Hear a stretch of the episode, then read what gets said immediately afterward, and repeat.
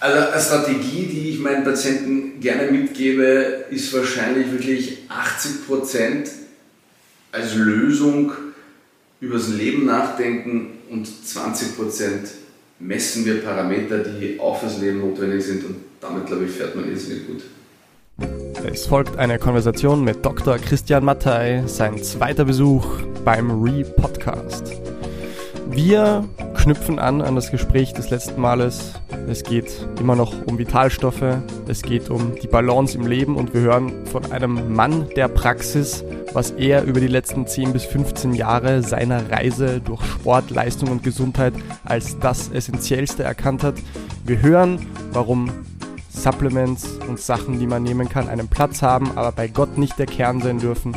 Wir hören, wie auch wir immer predigen, von der Balance im Leben, vielen spannenden Trends, Online-Influencern und einiges mehr. Viel Spaß bei Retalk 65 mit Dr. Christian Mattei.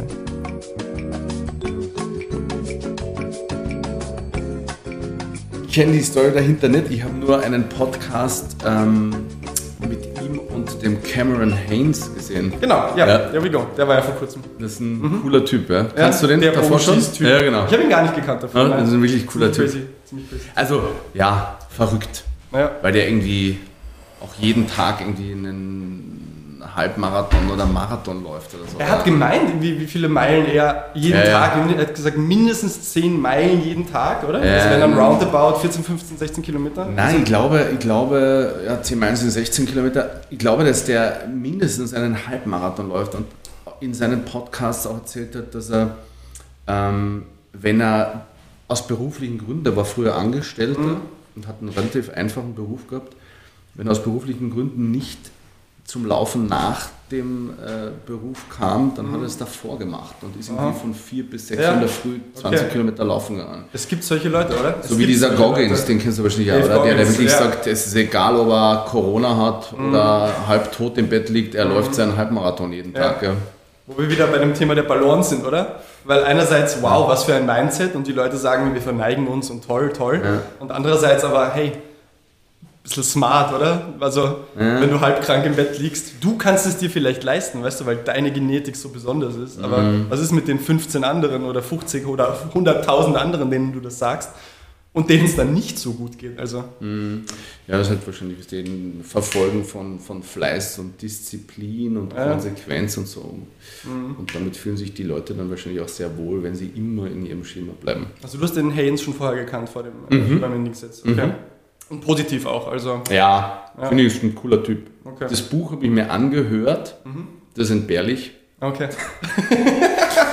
Meine, nicht jeder muss ein Buch schreiben. Äh, Nein. Das fand ich jetzt nicht so. Und nicht jeder schreibt Buch, es gibt genug Ghostwriter da draußen. Also. Nicht so toll, aber ich finde den, den, Typen irrsinnig cool. Mhm.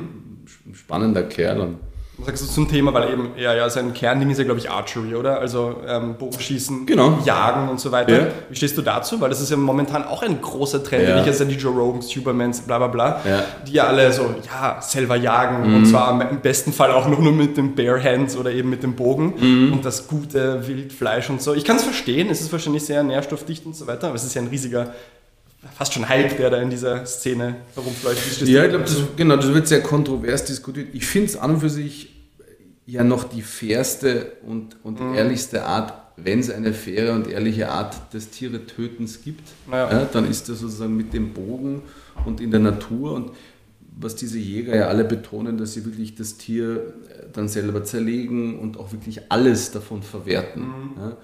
Und wenn man jetzt damit leben kann, Tiere zu töten, was ich persönlich könnte, was ich nicht tue, aber, aber könnte, indirekt tue, durchs Fleischessen, mhm. dann finde ich das eigentlich eine, eine gerade Sache mhm. und, und, würde das durchaus befürworten. Kannst mir auch gut vorstellen und es ist ja auch kein, also vegan, vegetarisch, die ethische Komponente muss man sowieso oft außen vor lassen, mhm. oder? Ich glaube, wir hatten das vielleicht schon mal, aber sobald du Massentierhaltung ins Bild ja. reinholst, ist eigentlich die rote Linie überschritten. Absolut, Weil man einfach ja. sagen muss, wir reden hier von bewussten Lebewesen, die ziemlich sicher genauso Emotionen empfinden wie wir. Mhm. Und die in diesen Bedingungen zu halten, kann keine Das, das geht Unfassbar, einfach nicht, oder? Ja. Das kann man eigentlich nicht bringen. Ja? Unfassbar.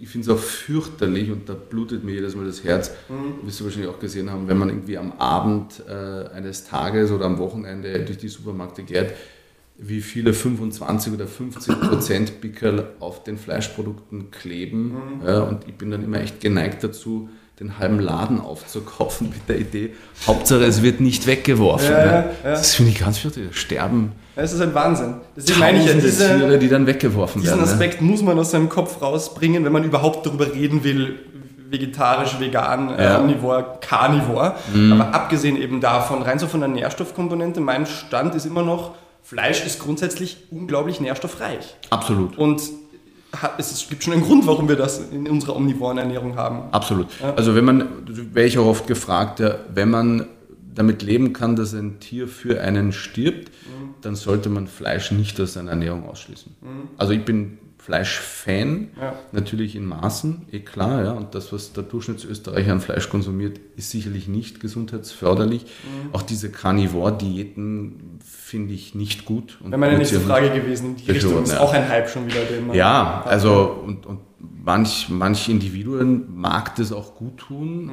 ähm, aber am Ende des Tages glaube ich, dass es für den Durchschnittsmenschen nicht förderlich ist, sich ausschließlich von ja. Fleisch zu ernähren oder, oder ja. auch gar die Mengen an Fleisch zu essen, ja. die, die, im Rahmen so einer Diät gegessen werden. Das Gegenteil, das ich halt sehe und, und das, äh, da berate ich auch immer relativ nüchtern in der Praxis, ist, dass, dass Frauen, die kommen und sagen, sie ernähren sich vegetarisch oder vegan und mhm. fragen mich dann, ob sie das jetzt so machen sollen oder nicht. Dann sage ich, naja, es gibt jetzt im Grunde keinen Grund, die vegane oder vegetarische Ernährung äh, zu beenden im Speziellen, wenn man das aus ethischen Gründen macht. Mhm. Aber man muss halt wissen, dass der Veganerin oder auch der Vegetarierin das ein oder andere fehlen könnte. Ja? Thema mhm. Eisen oder andere Mikronährstoffe. Und, ja. und, wenn man das so gestalten möchte, dann sollte man einfach messen und schauen, okay, fehlt mir irgendwas durch die einseitige Ernährung? Ja? Einseitig ist äh, jetzt gar nicht negativ gemeint, aber es ist halt eine spezielle Richtung. Und, und Wir sind halt eine omnivore Spezies, oder? Und in dem Moment, wo man eine ganze Nahrungsmittelgruppe entfernt, mhm. ist halt einmal etwas nicht da, oder? Ja. Etwas, was unser Organismus erwarten würde, ist erst einmal nicht da. Ja, ja. das kann man, glaube ich, gut kompensieren, aber man braucht ein gewisses Wissen mhm. und man sollte immer wieder mal messen. Und man sollte sich mit dem Thema wirklich intensiv beschäftigen. Ja. Und wenn man das tut, dann kann man ganz klar sagen, nicht jede Vegetarierin oder jeder Vegetarier oder Veganerin oder Veganer mhm. muss irgendwelche Mängel erleiden. Das mhm. muss nicht sein, aber das kann halt sein. Und ja. um diese Risiken zu minimieren oder auszuschließen, sollte man sich wirklich mit diesem Thema auskennen. Ja, ich sage das auch, also wenn Leute mich fragen, meine eher laienhafte Meinung, aber es geht natürlich in die gleiche Richtung, ist auch, irgendeinen Preis zahlt man immer. Und den Preis für diese einseitige Ernährung. Es mhm. ist halt einseitiger als omnivor. Wenn mhm. du sagst, omnivor ist alles, dann ist es per Definition einseitiger. Und es kann, wie du sagst, super funktionieren. Es gibt ja genug Beispiele, auch von Hochleistungsathleten. Aber einer der Preise, den du zahlst, ist mehr Planung. Mehr Achtsamkeit, mhm. mehr Planung. Was ja dann aber oft wieder auch ein Vorteil sein kann, oder? Absolut. Weil für manche Leute bedeutet diese mehr Achtsamkeit jetzt einmal eine Auseinandersetzung damit, mhm. was ich eigentlich esse und nicht esse. Genau, ich würde das überhaupt nicht negativ sehen. Ja. Also ich würde das auch nicht als Preis bezahlen. Benennen, sondern das ist eigentlich was, was einen in die richtige Richtung lenkt und mhm. leitet. Ja. Und auch wenn du Fleisch isst, dann, dann musst du halt wissen, dass, dass jedes verarbeitete Fleisch mhm. wahrscheinlich ungesund ist. Also auch mhm. da sollte man, wenn du Fleisch isst, sich gut überlegen und sich mit mhm. diesem Thema beschäftigen. Ich bin zum Beispiel krampfhaft auf der Suche nach Jägern und Jägerinnen Aha, ja, ja. und habe mittlerweile schon, schon drei Patientinnen, die ah. entweder selber jagen ja. oder deren Männer Jäger sind okay. und die beknie ich dann immer, dass sie, sobald sie irgendwo auch nur ein Stück Fleisch über haben, mir das zukommen lassen. Tipp für alle da draußen, der sehr ausgebuchte Dr. Mathe, er würde euch noch aufnehmen, wenn ihr vielleicht eine kleine Privatjagd habt. Damit, damit hat man einen Stein bei mir im Brett, weil ich einfach ein viel besseres Gefühl dabei habe, nicht mhm. nur was die Tötung des Tiers angeht, sondern auch was, was den Konsum des Fleisches angeht. Ich finde mhm. das einfach großartig und wir haben wirklich vieles geändert in den letzten Jahren. Wir heißt meine Familie und ich mhm. im Sinne von, wir essen nur noch Biofleisch und im Idealfall überwiegend eben frisch geschossenes vom Jäger. Und ja. wer das kann, das kann es natürlich nicht jeder machen. Und Biofleisch ist auch extrem teuer. Auf der anderen Seite limitiert es dann halt wieder im, im, im Konsumverhalten, was ja auch okay ist. Ja. Dann kaufe ich mir halt nicht dreimal die Woche irgendein Standardfleisch, sondern einmal die Woche ein Biofleisch. Mhm. Und, und so handhaben wir es, aber auch erst seit vier, fünf Jahren. Mhm. Also noch nicht so lange. Was hat dann den Umschwung gebracht oder das Umdenken? Ein, ein permanentes Beschäftigen mit Aha. dem Thema Ernährung. Ja, also, ja. Du liest ja mittlerweile wirklich an allen Ecken und Enden und äh, da kann ich eine kurze Geschichte dazu erzählen. Und ich habe auch nicht alles am Radar, obwohl ich mich wirklich intensiv damit beschäftige, auch beruflich damit beschäftige, aber auch aus Interesse. Da gab es von Foodwatch einen Bericht über eine Salzmühle. Aha. Ich weiß nicht, ob ihr das mitbekommen habt. Salzmühle, die aus Glas war. Also wir reden von diesen Tischsalzmühlen, mit denen genau. wir uns essen, ja. Fertigmühle, die du im Supermarkt aber kaufen kannst. Also nicht selbst befüllt, sondern ja. die war fertig. Aber aus Glas, mhm. die ich zufälligerweise wenige Tage bevor ich das gelesen habe, gekauft hatte. Ja. Zufällig aber. Und da wurde untersucht, diese Mühle hat ein Plastikmalwerk. Mhm. Das siehst du nicht von außen. Ja. Daran denkst du auch nicht. Und da hat Foodwatch sich angeschaut, wie viel an Plastikteilchen durch das Malen des Salzes, mhm. durch das Plastikmalwerk ja. ins Essen gelangt. Mhm. Und das sind unfassbar mehr Teilchen, mhm. als wenn du ein äh, Malwerk benutzt, das nicht aus Kunststoff oder Plastik ist. Ja? Und, und, und solche Dinge hast du einfach nicht am Radar. Ja? ja. Da musst du einfach permanent dazu lernen. Das war einer der letzten Punkte, über die wir letztes Mal geredet haben, diese Mikroplastikgeschichte, ja. wie das einfach zunimmt und zunimmt, ja. dass wir uns noch nicht 100% sicher sein können, was genau die Auswirkungen sind, ja. dass aber vieles dafür spricht, dass es irgendwelche Auswirkungen haben wird und ja. das Mit ein großes Fragezeichen ist. Mit Sicherheit. Und da ist eben sozusagen jeder Laie äh, gut beraten, mhm. sich so intensiv wie nur irgendwie möglich mit dem Thema auseinanderzusetzen. Weil sozusagen jetzt, das, um das überzudramatisieren, Gefahren mhm. einfach überall lauern. Mhm. Ne? Und du schaust dir diese Mühle an und denkst, okay, die ist aus Glas, da sind wir relativ safe und vergisst Glas ist aber, auch gleich Premium, Qualität, Sicherheit. Ist ja auch sinnvoll, ja, dass, man das, mhm. dass man daran denkt. Und dann denkst du halt nicht dran, dass die ein Plastikbeiwerk ja, hat. Ja. Ja. Und, und so ist das eben über die Jahre entstanden, wo man halt immer mehr Informationen erhalten hat über, über Details, die kriegt man ja immer wieder mit, der, mhm. der Viehzucht und der Tierhaltung und der Art und Weise, wie die mhm. getötet werden oder wie die ernährt werden. Und deswegen bin ich immer mehr von diesem Thema ja. ähm, Fleischkonsum aus dem Supermarkt oder gar aus dem Discounter äh, abgekommen. Mhm. Bei, bei, euch war es ein Beschäftigen damit, ein bewusster Prozess. Bei mir ist das irgendwie auch passiert, nur komplett unterbewusst. Mhm. Ich habe einfach, als ich das erste Mal von daheim ausgezogen bin, aufgehört, Fleisch zu konsumieren, einfach weil ich es mir gar nicht gekauft habe. Mhm. Mein Griff, Griff, ging nicht hin. Mhm. Und irgendwann nach ein paar Jahren habe ich mal darüber reflektiert und mir gedacht, warum eigentlich? Ich, es ist ja keine bewusste Entscheidung. Ja. Und dann bin ich auch zum Entschluss gekommen, immer wenn ich so Bilder, Footage gesehen habe von diesen Massentierhaltungsbetrieben, mhm. das war gar nicht in meinem bewussten Verstand, das war irgendwo tief in mir drin. Ja. Das hat so eine Abneigung in mir ausgelöst, so, eine, so ein Gefühl von kaum beschreibbar, mhm. dass anscheinend unterbewusst ich immer nicht zum Fleisch gegriffen habe. Ich finde, das Bauchgefühl ist interessant und, und auch kein schlechtes. Ja? Mhm. Wir fragen auch oft Patienten, äh, die sagen, naja, irgendwie vom Bauchgefühl her möchte ich das nicht. Und ja. dann sage ich immer, ja, wenn das ihr Bauchgefühl ist, auch wenn wir es jetzt nicht rational begründen mhm. können, folgen Sie Ihrem Bauchgefühl. Ja. Und wenn das in fünf oder zehn Jahren mal anders ist bei dir, dann ist es anders. Mhm. Dann ist es auch okay. Haben wir auch letztes Mal viel genau darüber geredet, dass du auch gemeint hast, ähm, nur weil etwas in einer Phase des Lebens funktioniert hat, heißt das nicht, dass es 10, 20 Jahre später auch noch funktioniert. Der Körper wandelt sich, ja. dass wir aber einen sehr guten Kompasssensor in uns tragen grundsätzlich, der mhm. uns schon immer wieder Zeichen gibt hey, davon mehr, davon weniger, eben dieses Bauchgefühl, mhm. was ich dich, glaube ich, letztes Mal nicht gefragt habe. Und das ist eine Sache, mit der ich selber viel kämpfe, als jemand, der Athleten coacht, der, ja. der Athleten dementsprechend auch ernährungsmäßig ein bisschen berät. Also wir als Coaches sind ja fast schon, wir grenzen ja schon an, an Therapeuten. Mhm. Wo wir sagen, wir wollen das Leben eines einzelnen Individuums zum Besseren wenden. Mhm. Und wenn du jetzt zum Beispiel, ich muss hier ein bisschen ausholen, wenn du zum Beispiel Psychotherapeuten fragst, gute Psychotherapeuten sagen dir, es ist so schnell erkannt, was bei einer Person nicht richtig läuft. Und es ist fast gleich schnell erkannt, was man jetzt tun müsste, um es zum Besseren zu wenden. Mhm. Aber die Leute tun es nicht, wenn man ihnen sagen. Du musst sie irgendwie drauf bringen Mhm. Oder eben, du musst sie schulen, auf dieses innere Gefühl zu hören. So, mhm. du hast Tag ein, Tag aus Patienten jetzt da mhm. und siehst deren Blutwert und du siehst denen ins Gesicht und du hast ja schon ein Gespür für Menschen. Mhm. Du kannst wahrscheinlich super schnell, gleich einmal, du kannst super schnell spüren und herausfinden, was da jetzt passt und nicht passt, nach einem kurzen Gespräch. Aber was ist für dich was hast du nach all den Jahren herausgefunden? Was ist der beste Ansatz, dass du das den Leuten tatsächlich mitgibst? Also, oder wie hilfst du ihnen auf ihr Bauchgefühl zu hören? Weißt du? Was kannst du ihnen sagen oder?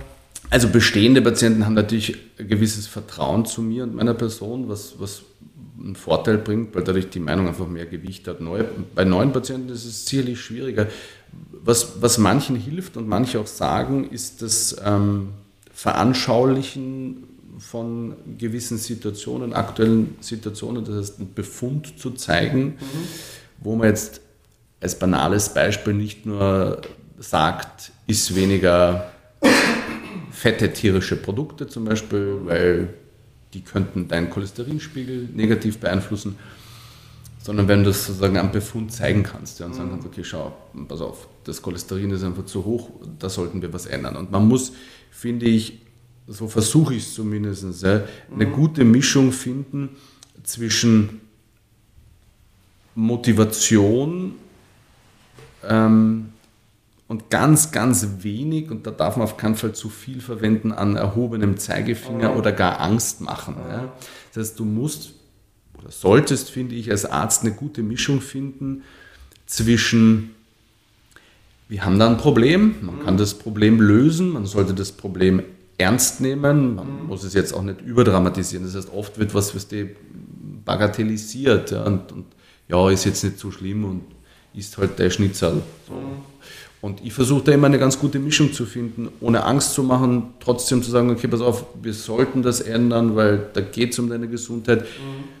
Und am Ende des Tages immer versuchen zu motivieren und natürlich die positiven Dinge hervorzuheben, die damit einhergehen. Das Skurrile an Arzt-Patienten-Gesprächen oder an der Situation bei uns Menschen ist, dass wir unabhängig davon, dass zum Beispiel, um beim Thema zu bleiben, ein zu hohes Cholesterin nicht wehtut. Mhm. Ja, und wenn du es nicht wehtut, ist mhm. der Leidensdruck ein mhm. ganz anderer, wie ja. wenn du Rückenschmerzen hast. Ja. Leidensdruck ist einer der Hauptfaktoren, ob Leute jetzt was ändern. das ist so, schon, so, schon mal ein Problemthema. Und oder auch ähnlich bei Rauchern. Ja, ich beknie und investiere wirklich viel Zeit bei Rauchern mhm. in diese Thematik, obwohl ich jetzt kein Psychotherapeut bin und auch kein Lungenfacharzt, dem das Rauchen vielleicht noch wichtiger ist.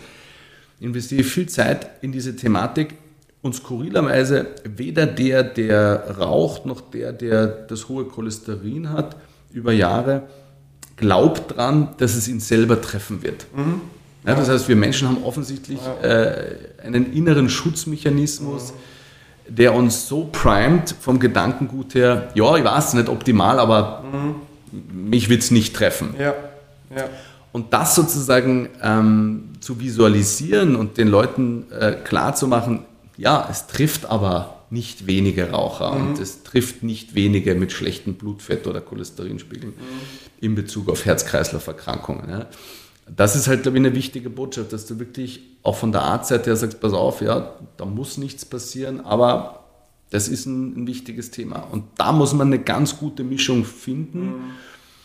und am Ende des Gesprächs eben dem Patienten immer das Gefühl vermitteln, sage ich auch oft so, ich bin auf ihrer Seite. Mhm. Ja, weil ja. oft sehen die Leute dich dann als Gegner mhm. sozusagen und der will mir jetzt das Leben vermiesen in dem, was er mir sagt und sagt, nein, nein, nein, ja ich bin da, um ihre Gesundheit zu schützen mhm. und, und ihnen zu helfen. Ich ja. bin auf ihrer Seite. Muss mal Vertrauensbasis aufbauen. So. Ja. Wir sind hier ein Team und ich höre genau. auch auf sie, ich höre auch auf dich, obwohl du mir was sagst, was mir jetzt gerade unrecht ist. Aber ich bin ehrlich überzeugt davon, dass du mein Bestes willst. Und, genau, ja. genau. Und ja. das ist, wenn man was Negatives hört, oft schwer mhm. gut einzuordnen. Und deswegen mhm. sage ich das einmal ganz bewusst.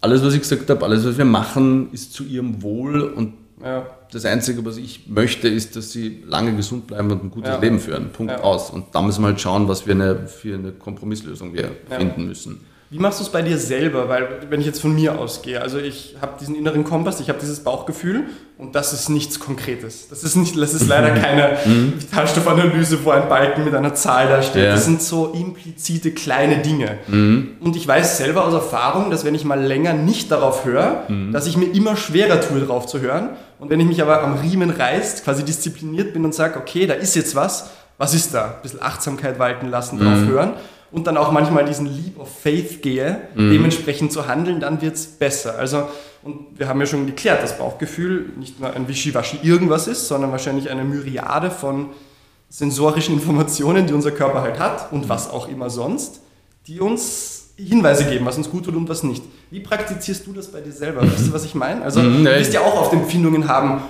boah, das ist jetzt vielleicht nicht gut für mich, aber du würdest es unglaublich gerne machen, mhm. vielleicht was essen oder, eine, oder einen gewissen Sport und so. Also, hast du so eine Praxis, da ja. das zu schulen, dein eigenes Bauchgefühl? Also ich glaube, dass, dass sich der Mensch, wenn er selbst reflektiert lebt, und das tue ich ähm, immer mehr mit dem Alter, dass du dich ja immer besser kennenlernst. Mhm. Ja, und, und, und du bist jetzt viel, viel jünger als ich, dass du in deinem Alter noch nicht so sehr in dich reinhörst und dich vielleicht auch noch nicht so gut kennst, wie ich das in meinem Alter tue, ist, glaube ich, ganz normal. Und es ist auch ganz okay, mhm. weil dein Körper in deinem Alter viel mehr verzeiht mhm. als mein Körper in meinem Alter. Und das wirst du auch noch erleben. Ja? Das ist mhm. tatsächlich so. Und das merken alle, ja? merken alle, die so auf die 50 zugehen oder 50 sind oder vielleicht sogar auf die 60 zugehen, die merken, okay, pass auf, es ist ratsam, sich mehr um sich selber zu kümmern. Und mhm. das heißt, du kriegst einfach mit der Zeit heraus, was tut mir gut und was tut mir nicht gut. Mhm. Perfektionismus im Lebensstil ist weder notwendig noch möglich, mhm. glaube ich. Ja. Ähm, und so praktiziere ich es auch. Das heißt, es gibt immer wieder Dinge, von denen ich weiß, und da geht es bei mir oft auch um ein Abwiegen. Ich nenne dir ein Beispiel. Mhm. Ähm, Rotwein ich liebe Rotwein. Ich vertrage Rotwein schlecht, weil ich ein Histamin-Thema habe. Das heißt, ich merke eigentlich, dass ich, wenn ich auch nur ein Achtel Rotwein trinke, und viel mehr ist es selten, dass ich am nächsten Tag ein bisschen müder bin, ne, ähm, mich nicht ganz so energetisch fühle, vielleicht auch mal schlechter schlafe. Das heißt, das hat eine gewisse Auswirkung auf meine Befindlichkeit. Manchmal habe ich aber so viel Lust drauf und mhm. das empfehle ich dann auch oft Patienten wenn du sozusagen, wenn dir ein, eine Sache, egal wie ungesund sie sein mag, ja, in mhm. gewissen Rahmen zumindest, so viel Freude bereitet, mhm. ähm, dann kannst du sozusagen auch das Wissen des mhm. Ungesunden ruhig mal in Kauf nehmen. Ja, ja. Weil es vielleicht Und, tatsächlich physiologische Benefits für dich haben genau. könnte, einfach diese pure Freude zu empfinden. Vielleicht, ja. wenn es noch wie ein Glas Rotwein auch noch wahrscheinlich oft mit Company mit einer, also du setzt dich mit jemandem hin vielleicht ja. und trinkst ein Glas Mit dem gesellschaftlichen zusammen. Den gesellschaftlichen Aspekt. Genau. Und selbst wenn das nicht so wäre, dann meine ich, wenn sich das in einem Rahmen verhält, äh, der gesundheitlich vertretbar ist, dass man das wirklich überdenken mhm. sollte und mhm. das nicht zu strikt handhabt, indem man sagt, okay, ja. pass auf, alles mit Zucker ja. wird verbannt, obwohl ich eigentlich weiß ich nicht, Donuts liebe. Ja, mhm. und wann immer ich einen Donut esse oder ihn sehe, mhm. geht mir das Herz auf. Und, und so will ich es handhaben. Ähm, ansonsten bin ich selber schon sehr diszipliniert mhm. und ähm, habe natürlich auch einen beanspruchenden Lebensalltag, der sozusagen eine gewisse Fitness erfordert.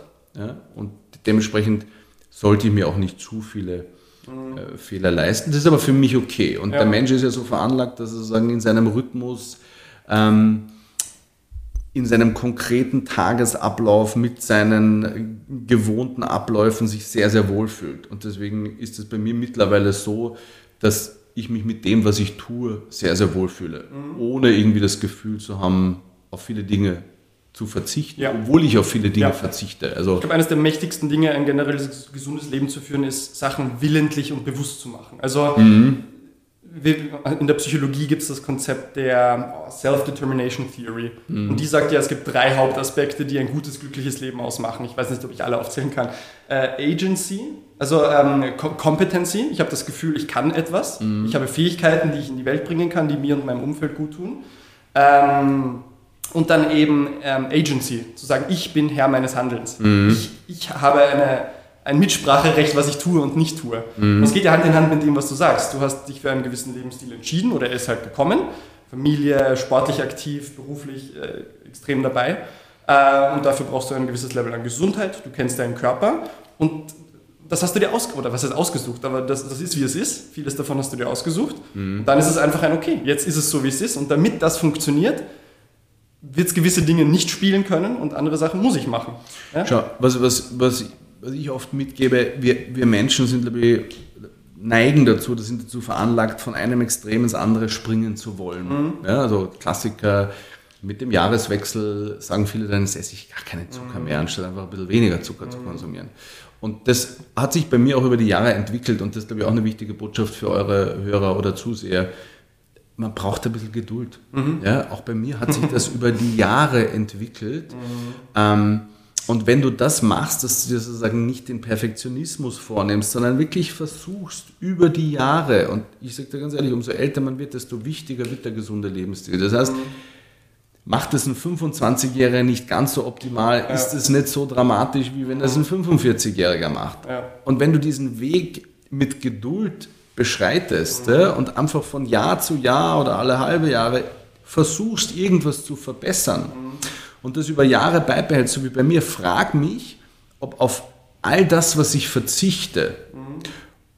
oder ob all ja, oder ob ich das als auf all das, was ich verzichte, als Entbehrung Bären empfinde. Überhaupt nicht. Naja, naja, das ist genau, was ich meine. Ist und wenn eine wirkliche Entscheidung. Ist und wenn du da hinkommst, dann ist das großartig. Mhm. Weil ich lebe einen oder führe einen extrem gesunden Lebensstil. Tatsächlich, also das sage ich auch meinen Patienten immer, das, ja. was ich predige, ja. lebe ich auch. Und ich mhm. würde nicht erwarten von meinem Gegenüber, ja. dass die oder derjenige das gleich macht wie ich, weil das bei mir schon sehr extrem ist. Mhm ich finde es großartig, ja. so wie ich es mache. Ja? Und jedes Mal, wenn wir mit meiner Familie irgendwo essen gehen, wo es was Ungesundes gibt, mhm. sagen wir, boah, das Essen zu Hause schmeckt uns eigentlich viel, viel besser. Mhm. Ja, weil das Gesunde einfach uns gut tut und sich gut anfühlt. Und das ist, glaube ich, ein Weg, den man beschreiten sollte, auf die Suche zu gehen, was mache ich gerne auch dauerhaft besser mhm. und das, was mir jeden Tag fehlt, auch wenn es ungesund ist, äh, dann würde ich auch das Ungesunde ja. mal, mal vorübergehend zumindest beibehalten. Weil im Laufe des Lebens wird sich vielleicht mhm. der nächste Schritt ergeben, ja.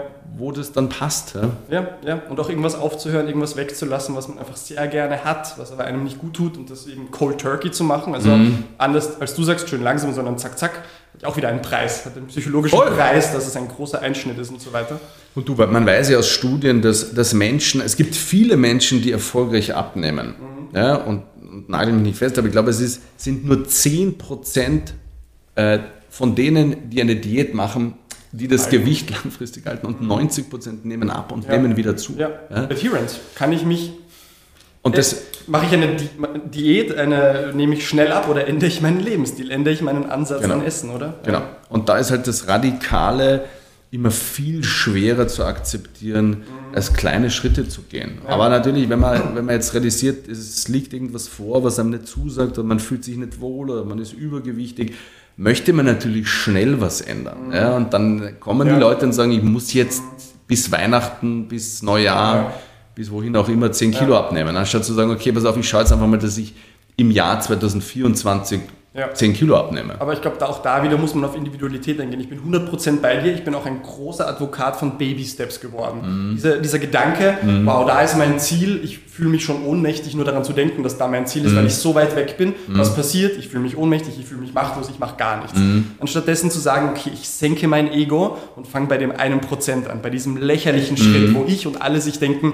was zur Hölle, warum mhm. überhaupt? Lass es doch gleich bleiben. Aber nein, Compound Interest, ein Prozent hier, ein Prozent dort, über ein Jahr, wow, bin ich an einem ganz neuen Ort. Ich ja. bin selber ein großer Advokat davon.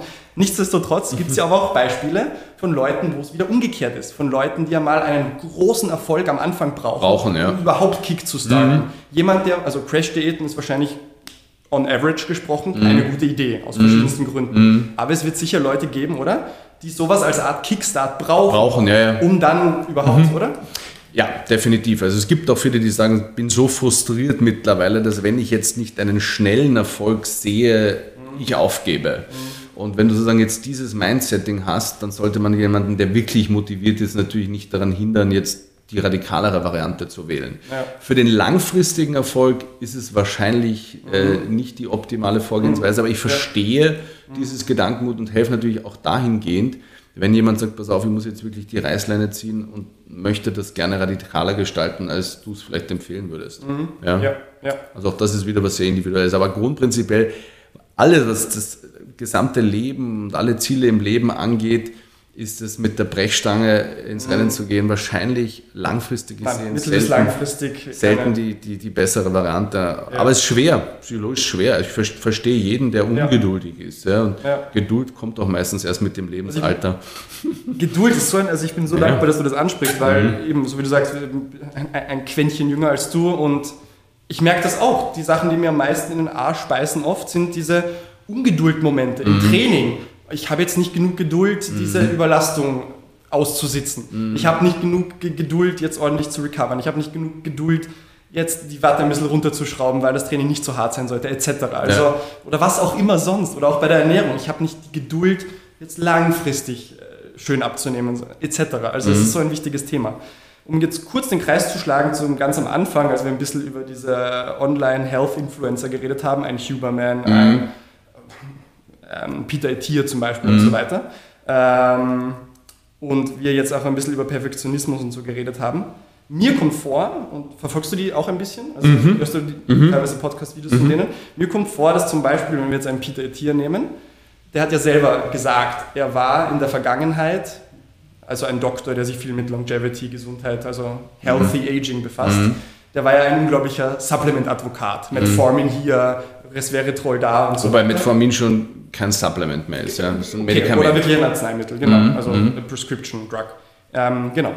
Und die sind aber auch immer mehr davon abgekommen und sind viel mehr weg von nur Supplement oder nur äh, Compound-based hin zu Lifestyle-based gegangen. Mhm. Und was mir auch vorgekommen ist, und das hat er auch selber gesagt, er war in diesem Perfektionismus-Mindset. Mhm. Ich muss von dem Moment, wo ich aufstehe, bis in dem Moment, wo ich schlafen gehe und am besten auch noch im Schlaf alles perfekt nach Studienlage machen. Mhm. Zur exakten Uhrzeit das nehmen und das nehmen und das Workout und so weiter.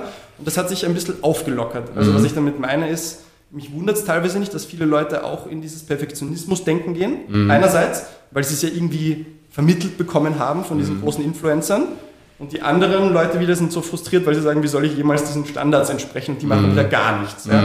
Also meine Frage an dich ist eigentlich, wie nimmst du selber ein bisschen diese Entwicklung dieser großen Health Online Influencer wahr, mhm. dass die ein bisschen weggehen von Sachen nehmen hin zu mehr Lifestyle Interventionen und dass die auch ein bisschen sagen, hey, eben Imperfektionismus ist okay und also das Thema Selbstoptimierung mhm. äh, beinhaltet ja schon das Optimum und, und, und beinhaltet wohl auch ein bisschen die Idee des Perfektionismus. Und mhm. Selbstoptimierung ist schon ein, ein Trend geworden, den ich nicht für gut heiße. Mhm weil ich glaube, dass es unmenschlich ist, ja, mhm. alles optimal mhm. gestalten zu wollen. Controversial Take. Einige würden sich jetzt sicher denken, wie Selbstoptimierung, das ist doch mein bestes Ich, warum ist das nicht? Mm, ja, mit, mit dem Inkaufnehmen von, von Schwächen mhm. und der Akzeptanz von Schwächen mhm. darf das ja auch so sein, dass man versucht, die beste Version von sich selbst zu werden oder zu sein. Ja. Mhm. Das finde ich nicht schön. Aber sich sozusagen mit Idealen zu vergleichen, wie einem Huberman zum Beispiel, der mhm. möglicherweise alles perfekt macht, mit Eisbaden und mit Schlafen und keinem Alkohol und Sport in, in, in großen Mengen. So, ja. Mhm. Sich mit solchen Leuten, die, die offensichtlich auch das Potenzial haben, so ein Leben zu führen, mhm. kann ja nicht jeder. Ja? Und das wird auch oft diskutiert bei mir in der Praxis, dass Menschen sich mit anderen Menschen vergleichen und sagen, ja, aber die geht jeden Tag 10 Kilometer laufen. Wenn ich das mache, tun mir die Knie weh oder ich bin nur noch müde. Also dieses mit anderen vergleichen, mhm. noch dazu vielleicht mit Übermenschen. Ne? Und ja, jeder von uns hat sozusagen äh, ja, sein Potenzial, mhm. das er mit, äh, mitbekommt oder das er entwickelt hat im Laufe der Jahre, mhm. ähm, ist halt äh, gefährlich. Und die Idee und der Wunsch des Natürlichen, glaube ich, ist der legitimste, den es gibt. Das heißt, auch ich sage immer, ja, obwohl wir ja eine, eine eigene Nahrungsergänzungsmittellinie haben, ich sage immer dazu, äh, wenn ich gefragt wäre, muss jetzt jeder Nahrungsergänzungsmittel einnehmen, sage ich darauf, nein. Mhm. Ja, also im Winter vielleicht Vitamin D, so die, eine der wenigen Ausnahmen, die ich empfehlen würde, pauschal. Aber ansonsten sage ich immer, nein, wir messen, wir schauen es an. Und ja, auch mein persönlicher Wunsch ist, umso weniger ich supplementieren muss, mhm. unter Anführungsstrichen, desto lieber ist es mir. Darüber hinaus gibt es jetzt natürlich auch noch Dinge, die man einsetzen kann. Also sprich, hättest du einen B-Vitaminmangel, ist es vielleicht ratsam, den auszugleichen und das gleiche gilt für Magnesium. Aber wenn du jetzt zum Beispiel Pflanzenextrakte mit ins Spiel bringst, wie, weiß ich nicht, mhm. Grünteeextrakt oder ja. Resveratrol zum Beispiel oder von mir ist auch Metformin mhm. als Medikament, dann geht das natürlich über den Bedarf hinaus, mhm. weil dir fehlt jetzt nicht Grünteeextrakt im Blut, sondern du nimmst es ein in der Hoffnung, es bringt dir was. Ähm, und äh, da muss man sich halt an, an den aktuellen Studien orientieren. Und in der Medizin ist es leider oder ist, ist eben einfach so, dass man immer wieder neue Erkenntnisse bekommt. Ja? und dann Dinge anders handhabt, wie man es früher gedacht hat oder gemacht hat. Und ja. das ist auch legitim und das muss man Patienten auch sagen. Der Stand der Wissenschaft ändert sich, wobei, das hast du auch schon gesprochen, ich bin auch ein großer Fan davon, auch mal was zu machen, was was einem gut tut, ohne dass das jetzt wirklich mhm. evidenzbasiert ist. Ja, also es gibt ja. einfach Dinge in der Praxis, die ja. funktionieren gut, auch wenn man dem Patienten sagt, die Studienlage dazu, da gibt es nur Tierversuche zum Beispiel oder die Studie ist sehr dünn, mhm. trotzdem probieren sie es aus und wenn ihnen das gut tut, großartig, dann machen sie das, mhm. weil es ihnen gut tut. Und so muss man, glaube ich, eine ganz gute Mischung finden. Ähm, und, und wenn der Trend rückläufig ist, was das Supplementieren angeht, dann hat das möglicherweise auch seine Berechtigung, weil früher gab es schon, die Amerikaner handhaben das aber doch noch ein bisschen anderes als wir Europäer. Ja, ja, also ich habe oft Amerikaner auch bei mir oder immer wieder Amerikaner bei mir, die man wirklich bremsen muss, was mhm. die Einnahme von Nahrungsergänzungsmitteln angeht. Und ja, wenn man sozusagen denen äh, von der Liste mit 20 Produkten dann mhm. 10 streicht, dann ja. fragen die am Ende des Gesprächs, na, was nehme ich jetzt statt den 10, die sie mir gestrichen haben? Mhm. Ja, und ich sage dann gar nichts. Ja. Gehen es einen Kilometer mehr laufen. zum, 1000 mehr zum, Schritte. Zum, zum Beispiel. Ja. Und ähm, deswegen bin ich, äh, bin ich durchaus kritisch, was diese Empfehlungen angeht und handhab das bei mir selber eben auch so, mhm. dass ich messe und mir anschaue und mir auch überlege, was brauche ich, es gibt ja zum Beispiel auch einige Nahrungsergänzungsmittel, die für den Schlaf gut sind. Und mhm. wenn es mal eine Phase gibt, in der ich schlechter schlafe, mhm. dann werde ich natürlich mich darum bemühen, den Schlaf schnellstmöglich zu verbessern. Und dann ja. kann man auch mal Supplemente einnehmen, die den Schlaf vielleicht positiv beeinflussen. Und wenn sich das wieder beruhigt hat, kann man die auch wieder absetzen. Also immer nach mhm. Symptomen ja. und idealerweise eben Messwerten vorgehen. Und ja. umso weniger, desto besser. Keine Frage. Und das, also, das ist eine Debatte, die ich jetzt mit ein paar Leuten in letzter Zeit hatte, die wie wir in unserer modernen westlichen Gesellschaft Wissenschaft wahrnehmen. Mhm. Wir sind ja relativ gespalten. Wir haben eine unglaubliche Wissenschaftsgläubigkeit auf der einen Seite, die alles für bare Münze nehmen. Mhm. Und dann haben wir die unglaublichen Wissenschaftsskeptiker, die sagen, ja. das ist ja alles nur paid oder was. Also ja. auch hier eine große Trennung. Ja. So, meine Theorie wäre jetzt zu sagen, wir haben einfach ein extrem Wir, Leute, die sich mit Wissenschaft, mit den Wissenschaften befassen haben einen schlechten Job gemacht zu kommunizieren, was das eigentlich bedeutet. Und da habe ich auch ein bisschen Problem mit den großen Online-Influencern. Mhm. Ein Huberman zum Beispiel, so, so, so, gut ich ihn finde, also mhm. toll, was der macht, mhm. gratis Informationen für jedermann, auch sehr praktische Protokolle, also was man wirklich umsetzen kann. Mhm. Grundsätzlich habe ich nichts gegen den Herrn. Ich finde ihn toll, konsumieren mhm. viel.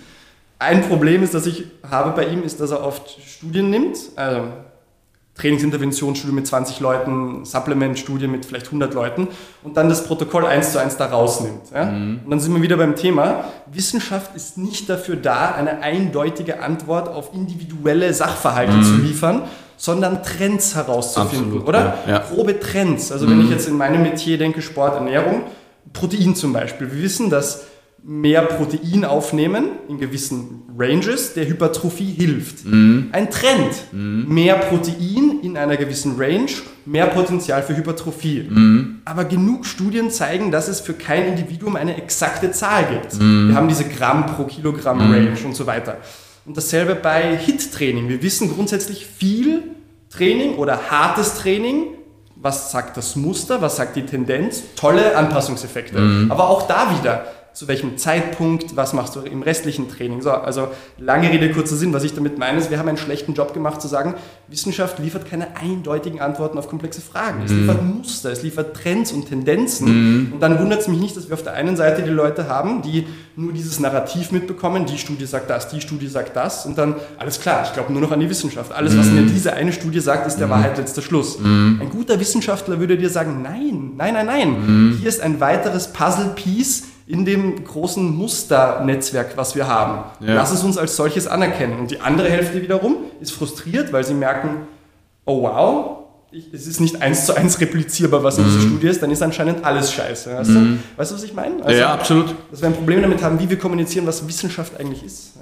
Ja, ja also wir haben ja immer die Unklare der Individualität. Ja? Und wenn man jetzt zum Beispiel Kreatin hernehmen würde, das ja wirklich gut untersucht ist, und glaube ich auch außer Frage steht, dass es helfen kann. Mhm. So ähm, gibt es einige, also ob du das schon mal ausprobiert hast, mhm. die einfach merken, dass es nichts bringt. Mhm. Und deswegen heißt es aber nicht, dass Kreatin nichts bringt. Ja. Weil die Studien, glaube ich, wirklich gut sind und das kann man außer Frage stellen, dass mhm. das Sinn machen kann ja. und man muss es halt einfach ausprobieren. Ja. Und was für den einen gut ist, heißt nicht gezwungenermaßen, mhm. dass es für den anderen gut ist. Und deswegen, ich glaube schon, dass man sich sozusagen eine, eine grobe Idee äh, schaffen sollte, was jetzt zum Beispiel für meinen Bedarf oder für mein Leben oder für meine Gesundheit von Vorteil sein kann und natürlich ausschließen, äh, Dinge zu tun, die meiner Gesundheit schaden würden. Mhm. Ähm, ja, und dazwischen gibt es einen ganz großen Graubereich, wo man einfach viel ausprobieren sollte. Ja. Und das mache ich genauso. Mhm. Ja? Und, und es gibt immer wieder äh, Menschen, die kriegen von mir gewisse Therapien und sind begeistert und wenn ich das selber bei mir anwende, mhm. tut sich gar nichts. Mhm. Ja. Deswegen werde ich es trotzdem weiterempfehlen. weil ich, einfach weil so, ich, ja, Und jemand wie du, der viel Erfahrung hat, oder ich, der auch probiert, sich in dieser Welt zurechtzufinden, für uns ergibt das auch Sinn, weißt mhm. du? So, Absolut. Okay, da, da macht das was, da macht das nichts that's life, that's, mhm. that's biology, so mhm. ist der Organismus, so genau. ist das Universum. Und für andere Leute, und ich weiß das noch aus meinem früheren Leben, ist das wie ein Paradoxon, weißt du? Mhm. Ich kann mich selber an diesen Moment erinnern, wo ich diese Studie vor mir hatte oder diese Meta-Analyse, die ganz klar einen Effekt zeigt mhm. und dann aber Beispiele, wo das nicht der Fall ist. Und ich weiß noch, wie verwirrt ich war, so, mhm. das ergibt doch keinen Sinn, wie kann das sein? Ja. Bis man irgendwann dann nochmal lernt, weißt du? Ja. Also Leute denken da ganz anders. Es ist, ja, leider. Ähm, es ist ja auch so vieles noch unbekannt ja, an Faktoren in unserem Körper. Wir kennen ja noch mhm. nicht alles. Und gerade wenn du dir, wenn du dir die klassische Schulmedizin anschaust, ja, wie oft noch pauschal dosiert wird, nicht mal zwischen Männern und Frauen mhm. unterschieden wird. Ja, mhm. ganz abgesehen vom individuellen Bedarf. Ja. Das heißt, es gibt einfach auch noch Chemotherapien, die pauschal angewandt werden, mhm. ähm, obwohl man heutzutage, das ist aber sehr kostenintensiv und, und, und steht äh, den Kassenpatienten eben nicht oder noch nicht zur Verfügung, einiges untersuchen kann, um zu schauen, wie reagiere ich denn auf die Chemotherapie? Mhm. Reagiere ich überhaupt positiv und zahlt sich es aus, mhm. die potenziellen Nebenwirkungen einer Chemotherapie in Kauf zu nehmen, weil ich weiß, das wirkt bei mir gut mhm. oder wirkt es gar nicht oder nur sehr, sehr schlecht und das ist einfach nur umsonst mhm. und ich habe nur nachteilige Effekte. Ja. Und das muss man halt einfach wissen, auch als Laie wissen. Oder es muss einem ein Arzt eben erklären, mhm. wie das zu sehen ist. Mhm. Und wenn man das dann entspannt sieht, dann glaube ich, sollte man sich einfach auf die Suche begeben im Laufe des Lebens nach den Dingen, die gut tun und die Dinge, die man eben ja. ausprobiert hat und die nicht gut tun, die lässt man sein. Und so Dinge wie Rauchen, von denen man weiß, mit höchster relativ Wahrscheinlichkeit. klar, oder? Da weiß man relativ, relativ klar. Äh, ist das nichts, äh, ja. was der Gesundheit gut tut, die sollte man halt wirklich dann. Das finde ich auch wirklich spannend. Es sind ja in letzter Zeit auch einige äh, große ähm, Narrative Reviews oder weiß ich nicht, rausgekommen zum Thema eben Longevity, Healthy Aging. Ja. Was sind so die Fundamentals für Healthy Aging? Und das meiste davon sind Lifestyle-Interventionen. Ja? Also was in all diesen Publikationen ist, ist ausgewogene Ernährung, wo nicht beschrieben ist, was das bedeutet. Sie mm. reden auch nicht einmal über die Inhalte. Sie mm. reden mhm. viel von Pflanzen basiert, mm. aber auch nur nicht ausschließlich pflanzlich, aber ausgewogen ist alles, was sie schreiben. Also mhm. einfach nur finde deine individuelle mhm. Balance. Ähm, dasselbe bezüglich ähm, soziale Kontakte. Ja? Hab für dich genau. angemessen soziale Kontakte und nicht rauchen. Das steht überall als Hardfakt ja. drin. Ja? Also was ich auch oft, äh, worauf ich oft hinweise, weil die meisten Raucher, das ist ein Phänomen, das interessant ist, haben ja die Lunge im Fokus. Ja? Und wenn du sozusagen nicht hustest, dann sagt der Raucher ganz oft, ich kann auch schnaufen, ich kann auch laufen gehen, alles bestens. Ja? Und was ich zum Beispiel meinen Raucherinnen immer sage, Rauchen erhöht das Risiko zum Beispiel für Brustkrebs massiv. Mhm. Und das Gleiche gilt für Alkohol. Mhm. Ja, bei mir in der Ordination ist ja oft auch das Thema Hormone und Brustkrebs eins, wo sich viele Frauen Sorgen machen. Mhm. Und das erkläre ich und bespreche ich dann auch immer. Aber was wenige am Radar haben, ist das übermäßiger Alkoholkonsum und Rauchen, nicht in der Kombination, sondern jedes für sich das Brustkrebsrisiko massiv erhöht, mhm. genauso wie Übergewicht. Ja. Übergewichtige Frauen haben ein wesentlich höheres Brustkrebsrisiko als Normalgewichtige. Mhm. Und das sind alles Themen, die man äh, thematisieren sollte. Mhm. Ganz, ganz wichtig. Äh. Ja, ja. Bezüglich diesen Online-Influencern war ich, glaube ich, noch. Ähm, grundsätzlich findest du, ähm, also du konsumierst sie auch, machen die einen guten Job? Also ja, die meisten schon. Also du die grundsätzlich?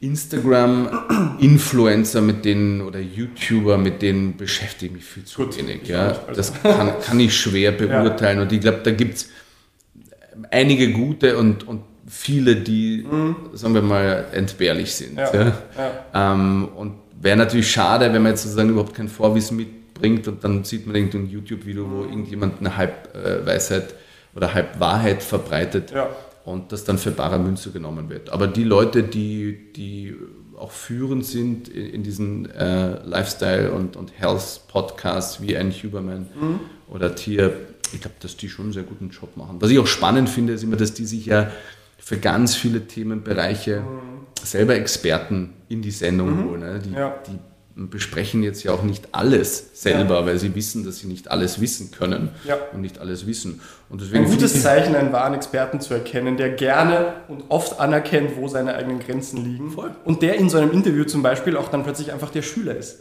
Mhm. Der sitzt und hört mhm. und teach me, oder? Das ist ein schönes Zeichen. Oft. Was ich total schön finde, ist, und, das, und dazu neigt man dann auch, wenn man etwas älter wird, ist, wenn dir das aufgefallen ist, es gibt immer wieder Fragen, die an, an namenhafte Experten gerichtet werden, mhm. wo die dann auf, äh, als Antwort sagen, weiß ich nicht. Mhm. Ja, was ich richtig schön und sympathisch finde, weil ja. so, so spezialisiert du auf ein Thema bist, du kannst nicht alles zu diesem Thema wissen. Mhm. Du, das macht dich wahnsinnig sympathisch und das ist auch real, wenn man mal ja. sagt, das weiß ich nicht. Auch bei mir, ich bin ja ein Mann der Praxis und bediene ja extrem viele Gebiete mhm. ja, und versuche immer auf allen Gebieten äh, up-to-date sein, je nach Möglichkeit, weil mhm. ich kann nicht alle Studien zu allen Gebieten kennen, mit denen ich mich beschäftige. Ja. Das ist ein Ding der Unmöglichkeit. Mhm. Ja. Und deswegen sage auch ich manchmal in der Praxis, das weiß ich nicht. Ich gebe mein Bestes, auf allen äh, Gebieten so informiert wie möglich zu sein. Aber nachdem ich so ganzheitlich orientiert bin und mich auch um den Darm kümmere, obwohl ja. ich eigentlich Gynäkologe bin, mhm. ähm, äh, ist es schwierig und, und das macht einen Experten wahnsinnig sympathisch, wenn man sagt, okay, pass auf, ich habe ein gutes Wissen, ich kenne mich in diesem Bereich aus, aber ich kann auch nicht jede Frage beantworten. Weil es auch einfach halt so ist, ja. Mhm. Ähm, muss man auch einmal sich gegenüber selber eingestehen. Das geht ein bisschen Hand in Hand mit dem, was du vorher gesagt hast. Und ich fand das so schön, deswegen möchte ich es noch einmal betonen, als du über diesen Selbstoptimierungstrend geredet hast. Mhm. Und dass du ein bisschen, dass man das auch kritisch betrachten kann. Ne? Ja. Ich fühle komplett, was du sagst. Ich glaube nicht, dass es natürlich ist, dieser Gedanke, und das scheint ein moderner Gedanke zu sein, alles, was nicht ganz passt, ist ein Zeichen, dass etwas kaputt ist. Und, ich hab, und wir Menschen haben genug Wissen und Macht, es zu reparieren. Mhm. Also äh, mir, mir passt etwas nicht, ich will, dass es besser ist ich kann und werde es besser machen. Mhm. Und wahrscheinlich funktioniert die Welt nicht ganz so, oder? Mhm. Es ist nicht alles richtbar. Mhm. Es ist nicht alles perfekt einstellbar. Ich kann nicht jedes Quäntchen, was ich micromanagen kann, wenn ich das Geld und die Zeit dafür hätte, auch micromanagen. Und die Suche danach, die Suche nach dem Jungbrunnen, die Suche nach der Perfektion ist wahrscheinlich vergebene Liebesmühe. Oder auch nicht, weil ich sage, wir gehen in eine Welt der Precision Medicine, mhm. AI-Analysen von Gensequenzierungsdaten etc. Mhm. Also einerseits fühle ich sehr, was du sagst und ich glaube, dass du das gesagt hast, dass diese Suche nach mehr und mehr Selbstoptimierung, Perfektion irgendwie auch nicht gesund ist. Mhm. Gleichzeitig gehen wir vielleicht aber in eine Welt, wo es mehr und mehr möglich ist, wirklich ja. super genaues Micromanagement zu betreiben und so weiter. Also, also was ich erfahren habe, ist, du hast ein Problem und versuchst dieses Problem krampfhaft zu lösen und oft gelingt es eben nicht. Und da ist, und das kommt mit dem Lebensalter, glaube ich, ist, glaube ich, wirklich sinnvoll, auch mal Dinge anzunehmen. Mhm. Mhm. Beispiel. Mhm. Es kommt eine Patientin, die sagt, sie ist seit zwei, drei Monaten nur krank mhm. und kommt mit der Bitte, was können wir alles machen, was kann ich alles einnehmen, was kann ich alles untersuchen, mhm. damit ich nicht andauernd krank bin. Ja. Und wenn du dann rückfragst und hinterfragst und mitbekommst und hörst, da ist irgendwie wahnsinnig viel Stress im, im äh, Lebensalltag der Patientin oder des Patienten vorhanden oder da ist ein geliebter Verwandter verstorben. Ja? Und man realisiert, okay, dein Körper meldet sich jetzt einfach, weil was anders laufen soll. Du brauchst vielleicht mehr Ruhe oder du brauchst mal eine Auszeit oder was auch immer. Das heißt, die Annahme eines Problems ist oft die bessere oder schnellere Lösung, Aha. als krampfhaft Aha. zu versuchen, ja. gegen das zu agieren, was dir dein Körper gerade sagt. Es okay. hört sich jetzt sehr esoterisch an. Ja, spannend. Nein, ich finde das mega spannend. Und Annahme des Problems heißt jetzt auch nicht Hände in die Luft, ich bin dann Opfer meiner Umstände, sondern... Ja, Akzeptanz mal primär ja. Und drüber nachdenken, warum das jetzt so ist mhm. und warum das früher anders war und mhm. was jetzt anders ist als früher und was man vielleicht tun könnte, damit das auch wieder gut wird. Ja. Beispiel, was ich zum Beispiel mache, selber mache, ich weiß nicht, ob du das auch schon machst, ist Eisbäder. Mhm. Ich habe so ein Gefäß zu Hause, wo ich mich reinsetze. Natürlich, Cold Exposure. Bei dem, Wetter, bei dem Wetter großartig. Gell? Und jetzt sagt man ja, naja, wäre gut, wenn du das dreimal in der Woche machst, mhm. ähm, je nachdem, wie lange du es aushältst, wie kalt das Wasser ist, ähm, etc. Und ich mache das auch. Mache ich das dreimal die Woche? Nein. Mhm. Habe ich die Idee, das dreimal die Woche zu machen? Ja. Mhm. Aber bei zumindest ein oder zweimal bei diesen drei Tagen, wo ich es machen mhm. könnte, denke ich mir, boah, mhm. jetzt in ein Grad kaltes Wasser zu steigen. Ja. Ja. Ich mag nicht. Ja? Und mhm. wenn das mein Bauchgefühl ist, lass ich es sein.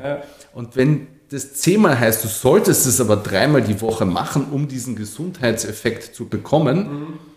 sage ich, ja. Nein, ja. ich habe keine Lust dazu. Ja. Und wenn ich Lust dazu habe, dann mache ich das auch. Und wenn mir das nichts bringt, außer meinen Willen und meinen Geist zu beherrschen, wenn man in diesem 1 Grad äh, kalten Wasser sitzt und die. Atmung zu kontrollieren, ja, dann bringt das vielleicht auch was. Mhm. Und so handhab ich es ja. Also nicht andauernd dieses, klar muss man mal über seinen Schweinehund drüber gehen, mhm. aber nicht andauernd sich zu etwas zu zwingen, wo man eigentlich keine Lust hat dazu. Ja, ja sind wir wieder bei der Balance, oder? Mhm. Weil warum sind die David Goggins und wen hast du vorher noch angesprochen, also diese ganzen disziplinierten Leute, mhm. warum sind die für uns so toll? Weil sie eben, Disziplin ist ein toller Wert. Mhm. Disziplin ist ein toller menschlicher Wert, der uns viel bringt, evolutionär psychologisch gesprochen. Aber auch da wieder, genau wie du sagst, zu viel Disziplin, zu krampfhaft, auch das wieder. Wenn es dir schadet. Also wenn, ja. wenn ein Herr Gorgens, und, und der hat ja auch Tolles geleistet und, und hat auch eine tolle Geschichte mhm. ja, und, und motiviert sicher extrem viele Menschen. Mhm. Und wenn dem das gut tut, ja. dass er jeden Tag, also nicht, zehn Meilen läuft, mhm. oder ein Cameron Haynes zum Beispiel, von ja. dem wir auch gesprochen haben, dann sollen die das machen. Mhm. Es ist nur unklug, finde ich, wenn jetzt jeder sagt als Ultimatum und ja. als To-Do-Punkt des Tages, okay, das muss ich jetzt auch machen. Ja. Ich muss jetzt auch jeden Tag 10 Kilometer oder 10 mhm. Meilen laufen gehen. Ja. Ja. Nur weil das Leute machen, die sehr diszipliniert sind und denen es damit gut geht. Mhm. Ja? ja, Und dann sind wir auch wieder bei dem Punkt, ähm, wenn wir wissen, wie wir Wissenschaft richtig einzuordnen haben. Wir wissen unter Anführungsstrichen, Cold Exposure mhm. hat potenzielle coole Effekte mhm. von Brown Fat Thermogenesis, also braunem Fettgewebe, Metabolismus anregen über diese mentalen mhm. Abhärtungseffekte. Und jetzt gibt es zum Beispiel Studien, die gesagt haben, dreimal die Woche und so mhm. ist optimal. Aber du weißt, das ist ein Vorschlag. Mhm. Ja? Du weißt, okay, der Effekt ist da, das mhm. hat etwas, aber du hast genug Lockerheit dann dementsprechend und Flexibilität zu sagen, dreimal kann mein Ziel sein, mhm. aber vielleicht mache ich es einmal, vielleicht gibt es eine Woche, wo ich es viermal mache. Ja. Weißt du? Und dadurch bist du selber freier, es zu tun. Absolut. Und fühlst dich nicht schon schuldig, weil du es einmal zu wenig gemacht hast. Mhm. Weil dann kann plötzlich etwas Tolles zu etwas Schlechtem werden, mhm. weil dieser Schuld Gedanke, Absolut. ich habe es jetzt zu wenig gemacht, schon wieder mehr Belastung ist, als es dann eigentlich mhm. wäre. Ja. Ja. Gibt es neben Cold Exposure, weil das wäre tatsächlich genau meine nächste Frage gewesen und dann gehen wir eh schon Richtung Ende hinein, äh, sonst noch momentan irgendwelche unter Anführungsstrichen Trendthemen, die du für dich selber entdeckt hast? Also wo du sagst, ähm, das hast du eben irgendwo mitbekommen von Leuten, auf die du was hältst und das hast du jetzt selber ein bisschen ausprobiert. Du selber machst ja, glaube ich, CrossFit äh, gibt es ja. oder auch CrossFit jetzt momentan ja. Trainings- und oder Ernährungs- oder Supplement-Trends im weitesten Sinne, wo du sagst, hey, klingt spannend. Äh, die ich, ich verfolge. Die du verfolgst. Ähm, also ich habe ganz, ganz viele Dinge, die ich praktiziere. Ja, aber ein Riesenthema, da haben wir, glaube ich, das letzte Mal auch schon kurz drüber gesprochen, ist das Schlafthema. Ja. Wo ich ähm, äh, wirklich große, große Sorgfalt an den Tag lege, dass das optimal verläuft. Also mhm. was ich tatsächlich praktiziere, das wird auch empfohlen, ist Schlafrhythmen einzuhalten. Das heißt, ich stehe tatsächlich am Wochenende zu einer ganz, ganz ähnlichen Zeit auf wie unter der Woche, was Sache ist, mhm. was sich aber für mich so gut ergeben hat und eingependelt hat und sich auch gut anfühlt. Mhm. Ja. Ähm, an Supplements wäre ich immer wieder gefragt, Spermidin nehme ich aber selber noch nicht ein. Ich habe mir Spermidin infundieren lassen. Das gibt es jetzt auch, ist relativ neu. Mhm. also es ist eine spannende Substanz, die, die man am Radar haben ja. sollte. Die ich aber jetzt noch nicht supplementiere. In welche Richtung geht Spermidin? Ich kenne das nur im Zusammenhang mit so Longevity, äh, Health genau. Span, Lifespan. Die, also, die Idee von Spermidin ist halt, dass das sozusagen beschädigte Zellen, Zellschutt, den Zellmüll mhm. aufräumt. Mhm. Okay. Ja. Kommt ja. aber auch in vielen Lebensmitteln vor. Ja. Also man muss es nicht gezwungenermaßen supplementieren, aber mhm. höhere Dosen an Spermidin und du musst halt sonst immer schauen, dass du Lebensmittel drin hast in deinem Speiseplan, die das beinhalten und weißt dann auch nie, wie viel ist denn jetzt tatsächlich ans Das ist schwierig, deswegen sollte man es mhm. wahrscheinlich supplementieren, mhm. wenn man es möchte. Ähm, also das ist eine Substanz, die, die momentan ganz, ganz spannend sein kann. Gibt viele Sachen, jetzt aber nicht, nicht unbedingt was Neues, Bahnbrechendes. Mhm. Ähm, äh, ansonsten äh, praktiziere ich mehr Ausgleich im Sport, weil du gefragt hast, Sport, das ist auch ein, so ein Thema, wo wo ihr wahrscheinlich auch gefordert seid, weil extrem, ein extremes Ausmaß an körperlicher Betätigung nicht immer das Optimum sein muss, ja, gerade wenn man jetzt aus dem Triathlon-Bereich Du darfst das gern noch weiter betonen. Das Gefühl, ein Pferd, was wir schon zu Tode geritten haben, ja. Länge mal Breite. Dieser Trieb nach mehr Training ist besser ja. und grundsätzlich ja, aber. Ja, genau. Nämlich gerade in einer Sportart, wo man eh schon viel trainiert ja, oder trainieren muss. Ja. Also das ist wahrscheinlich mit Vorsicht zu genießen. Das sage ich auch immer wieder meinen Patienten. Das, was ich mache, weil ich es leidenschaftlich gerne mache. Also ich mhm. trainiere so ganz unterschiedliche Sachen, aber 10 bis 12 Stunden die Woche. Ja. Also für mein Alter schon relativ viel und und bin mir aber auch nicht sicher, ob das sozusagen mhm. äh, das richtige Ausmaß ist für mich. Also Entschuldigung, wie viel nochmal? 10 bis 12 Stunden okay, in der Woche. Das ist wirklich viel. Mhm. Ja. Und, und meine, dass es weniger sein sollte, mhm. tue mir aber noch schwer damit, weil ich es so gerne mache. Mhm. Ja? Ja. Ähm, Paradox, oder? Also das ist ja äh, eine paradoxe Sache. Wir jein. wissen alle, wie toll Sport für uns ist. Wir wollen leistungsfähig sein, dann machen wir viel und dann hören wir plötzlich, hey, du solltest vielleicht also, ein bisschen überdenken. Jein, also wenn du mich jetzt fragst, würde ich meinen, dass das, was ich an Sport mache, möglicherweise im, im, im Longevity-Gedanken mhm. nicht optimal ist, mhm. durch oxidativen Stress mhm. und, und ähnliches aber es macht mir irrsinnig viel Spaß. Mhm. Und wenn du mich jetzt fragen würdest, man mir sagen würde, pass auf, Mathe, wenn du so weitermachst, stirbst du fünf Jahre früher, mhm. dann würde ich sagen, das ist meine Leidenschaft, der Sport. Okay, nehm ich nehme die fünf Jahre in Kauf. ja, ja. Ja, aber da ist sozusagen mein, mein Gefühl noch ein anderes und das macht mir so viel Freude, dass ich gerne das so weiter handhabe. Das ist, was ich jetzt nicht, nicht optimal gestalte. Bei, bei Food Trends ähm, mhm. gibt es jetzt auch wenig Neues, was, was glaube ich, ähm, was ein großes Thema geworden ist, auch und mehr kommuniziert wird, ist Processed Food. Ja. ja also das ist jetzt so ein bisschen der Trend, glaube ich. Food, ja. Genau, also alles, was irgendwie mhm. äh, aufgearbeitet wurde oder behandelt wurde, ist wahrscheinlich mit, mit Vorsicht zu genießen. Und mittlerweile, das ist traurig, aber wahr, sind die Gefahrenquellen, ob es jetzt Pestizide sind mhm. oder ob das jetzt ähm, mhm. Schwermetalle sind, vielleicht im Fisch, ja. Mikroplastik haben wir schon erwähnt. Mhm. Es gibt so viele Gefahrenquellen, wo man sich denkt, okay, man sollte wirklich die Fühler überall ausstrecken und versuchen, da noch einen guten Modus Ohne sich wahnsinnig zu machen, oder? Weil ich kenne persönlich Leute und auch im Influencertum, die wieder zu neurotisch sind. Also ja. neurotisch als Fachterminus. Neurotisch ist ein ja. Persönlichkeitstrait, der einfach nur sagt, wie empfängnisbereit bist du für Gefahren. Und Leute, die höher sind, sind schneller mal, weißt du? Aber das ist irrsinnig, auch ein Preis, den man zahlt dafür. Irrsinnig belastend. Jetzt stell dir mal vor, bei jedem Bissen, den du machst, hast du Angst, dass du dich vergiftest. Ja.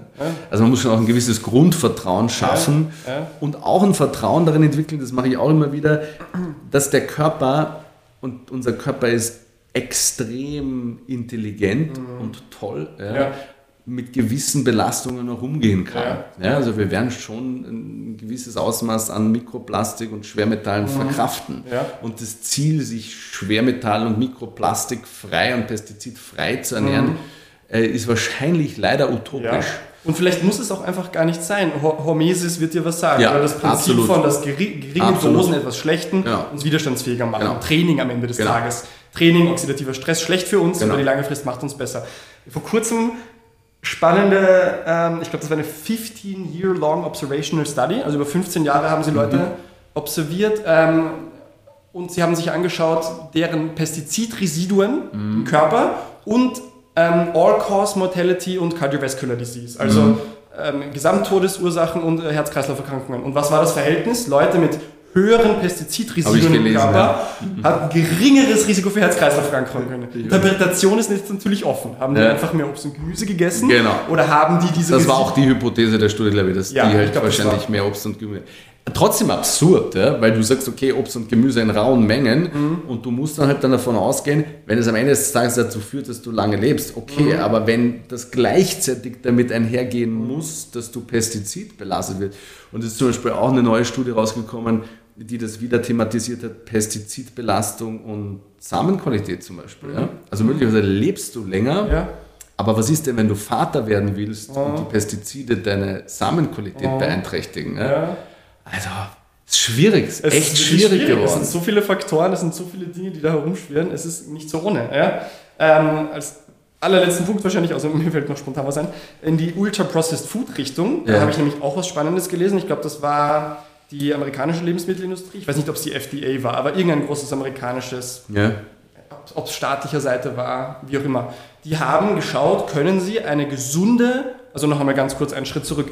Warum sind Ultra-Processed Foods vermutlich nicht gut für uns? Mhm. Ich glaube, der, der momentane Stand ist weniger, es sind all die Inhaltsstoffe, die schlecht sind, sondern das sind einfach unglaublich schmackhafte, fast schon süchtig machende Lebensmittel, die dich dazu einladen, zu überkonsumieren. Und dadurch Folge Übergewicht, Diabetes etc. Bin ich da noch richtig informiert? Oder?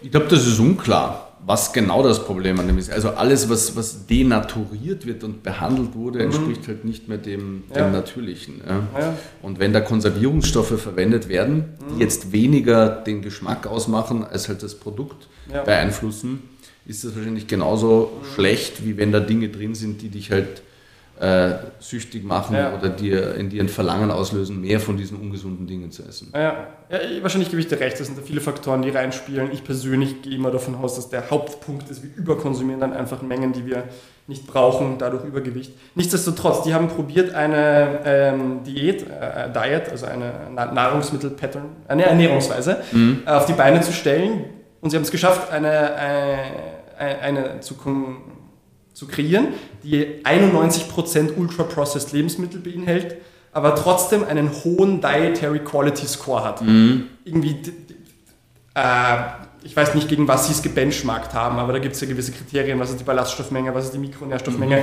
was ist die Proteinmenge und dadurch kann man einen Diet Quality Score ermitteln. Ja. Und da haben sie es geschafft, 91% ultra-processed Lebensmittel mhm. und trotzdem ein sehr hoher, irgendwie von einem 0 bis 100 Index, über 80 oder so, mhm. also 80 Prozent healthy unter Anführungsstrichen. Mhm. Was halten wir jetzt davon? Können wir sagen, gut, dass es sowas gibt, weil wir sind umgeben von ultra-processed Food und im besten Fall würden wir Leute davon wegbringen, aber vielleicht ist es auch einfach unrealistisch, mhm. weil wir mhm. kämpfen gegen Giganten an.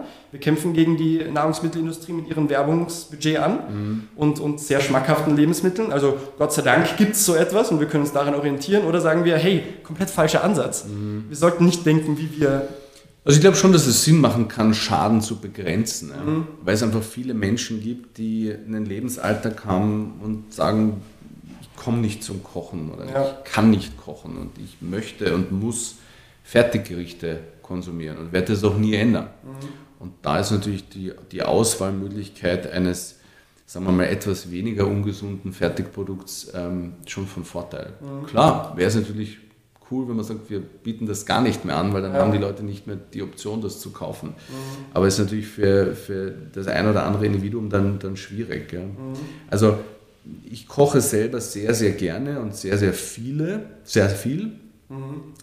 Ähm, und mir macht das Spaß und ich investiere die Zeit gerne, aber es ist doch einiges an Zeit, das man ja. investiert. Wenn du wirklich gut kochen willst, gute Lebensmittel einkaufen willst, musst du mehrmals in der Woche wahrscheinlich einkaufen gehen du musst vorausplanen, du musst dir Zeit nehmen und und und. Also ich verstehe jeden, der sagt, boah, pass auf, äh, schaffe ich nicht. Mhm. Ja. Mhm. ja. Also es ist nicht so einfach in die Praxis umzusetzen. Wünschenswert wäre es allemal.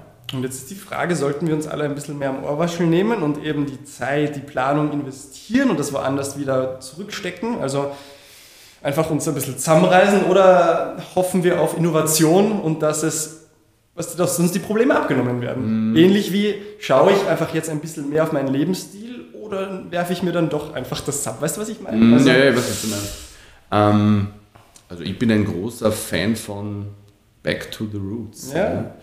ja. Ähm, verstehe aber auch Menschen, die, die sich Innovationen und eine Erleichterung des Lebensalltags äh, wünschen, weil mhm. viele Menschen in dem, was sie im Lebensalltag so belastet, und wir haben alle unterschiedliche Schicksale, ähm, eh schon überfordert sind. Mhm. Und wenn man solchen Überforderten, selbst wenn mhm.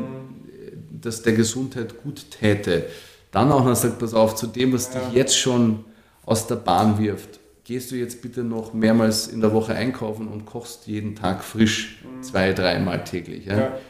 Dann tust du denen wahrscheinlich aktuell zumindest auch nichts Gutes. Ja. Reduce it to the max. Aus irgendeinem Grund fühle ich das auch ganz stark ja. in mir, dass einfach ein reduzierterer, simplerer Lebensstil, der sich auf die Fundamentals konzentriert, auf guten, gesunden Schlaf, mhm. der wahrscheinlich nicht so schwierig ist. Schau, dass du Regelmäßigkeit hast, schau dein, dein Licht und so weiter. Mhm. Ausbalancierte Ernährung, die für dich ausbalanciert sein muss, ein bisschen eine Bewegung und soziale Kontakte. Das, ist wahrscheinlich 80 Prozent des ja, Ganzen. Ja, das ist halt immer die Frage, ist, Jetzt wird ja zum Beispiel, ich habe das auch schon ausprobiert, habe da aber gar nichts gemerkt. Ja, äh, Brillen verkauft, die äh, Blaulicht filtern. Filter, ja. ja? Ähm, das ist ja auch sehr umstritten. Mhm. Und das ist auch ein klassisches Beispiel. Ist es nicht klüger, man legt den Computer ab 19 oder 20 Uhr weg? Mhm. Oder sagt man, nein, nein, ich bleibe ja. am Computer und setze mir dafür eine Brille auf in der Hoffnung, die filtert das ja. Licht, das meinen Schlaf stört. Ja. Aber schau, das ist ja genau die Repräsentation dieses Mindset, was ich meine, was ich glaube, was nicht gut ist. Dieses I can have my cake and eat it too. Mhm. Wenn ich den Computer wegklicke, habe ich einen, eine Mannigfaltigkeit an Vorteilen. Ich habe nicht den Stress-Input, mhm. dass ich vielleicht noch eine Mail sehe oder dass ich mit Entertainment vollgeballert bin. Das Licht fällt auch weg. Ich verbringe die Zeit stattdessen vielleicht mit was zu lesen oder meiner Familie. Aber ich will alles haben. Ich will meinen Computer haben und ich will das Licht nicht haben, weißt du? Ich will einen Hack, der mir beides erlaubt, ja. anstatt zu sagen, nein, ich, den Computer, den darf ich jetzt nicht Vielleicht liegt es auch daran, jetzt abschließend, ähm, dass manche Menschen sich nicht mit sich und ihrem Leben beschäftigen wollen, mhm. sondern einfach permanent abgelenkt werden wollen. Und wenn man dann mal zur Ruhe kommt und, und in sich gehen würde, kommt man vielleicht auf Dinge drauf, auf die viele gar nicht drauf kommen wollen. Vielleicht ist auch das der Grund warum wir alle oder viele zumindest nach Hacks suchen und alles so lassen, wie es ist, weil da wenig Zeit bleibt für das Individuum, über das Leben nachzudenken. Mit diesen Worten, Damen und Herren, Dr. Christian Mattei, vielen lieben Dank. Sehr gerne. Dankeschön.